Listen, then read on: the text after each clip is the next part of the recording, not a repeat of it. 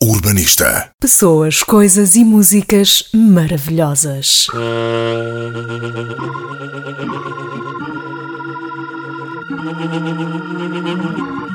Tenho um grande amigo que costuma dizer que há em cada português um treinador de bancada e um potencial escritor, mais que não seja para ter o seu livro na prateleira. Não é este o caso da Mami, mulher do mundo que já visitou quase todos os países que o mundo conhece e que, entretanto, decidiu compilar ideias no papel em vez de as deixar à solta nas redes. E contra ventos e tempestades deitou mãos à obra não só para escrever, como para produzir. Eu, nos últimos cinco anos, escrevi crónicas de viagem, das minhas viagens, para o Dinheiro Vivo e para o jornal Eco. Por isso, cheguei a quase 100 crónicas e decidi, bom, se isto já existe, mais vale ter uma bela capa a acompanhar. O mundo mudou e nós estamos lentamente a mudar com ele, abandonando o modelo do editor que faz de gatekeeper e que impede tantas obras, boas por sinal, de serem editadas. Claro que toda a gente quer ser editado por uma, por uma editora, mas depois percebi que a única razão pela qual eu queria uma editora era uma questão de ego. O que acontece? Eu estava naquela do falar com a tinta da China ou não, e depois surgiu-me um amigo que também é escritor, também é viajante e que já teve as duas experiências com a editora e sem editora. E isso fez com que eu me decidisse por uma edição de autor. O bom da edição de autor é que, no fundo, és tu que escolhes tudo. És tu que escolhes a capa, o tipo de letra, o espaçamento.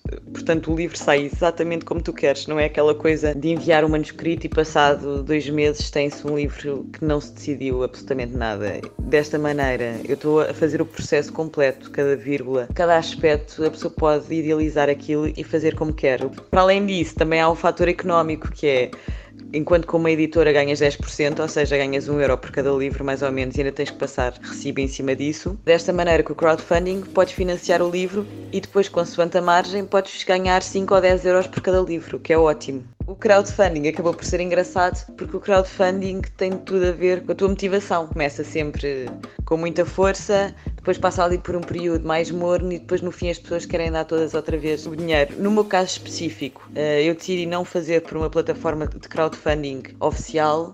Porquê? Porque eu teria que dar 10%, mas no meu caso específico seriam, para o meu objetivo seriam 1000 euros, que neste caso, dariam bastante jeito para pagar livros. Ou seja, eu, eu, pensei, vou fazer isto por mim, vou ter um bocadinho mais de trabalho. Fiz o site, criei aqui uma dinâmica para as pessoas mandarem sempre um formulário e irem e eu ir pondo as coisas num Excel. Crowdfunding também tem esta coisa que se tu não chegares ao teu objetivo tens que devolver o dinheiro e neste caso específico o meu objetivo era vender mil, mil livros e eu acabei só por vender 250, só que os 250 já pagam uma tiragem de 500 exemplares. Portanto eu baixei a tiragem, adaptei aqui um bocado os objetivos, consigo na mesma pagar os livros, ficou menos livros, mas depois os outros eu consigo vender sozinha. Mami observou e decidiu. Usou a experiência de outros, fez as suas escolhas e não hesitou. O seu livro vai ver a luz do dia mais brevemente do que pensamos, por isso, sim, podemos todos publicar um livro e este, tenho a certeza, vale a pena ler. Urbanista. Pessoas, coisas e músicas maravilhosas.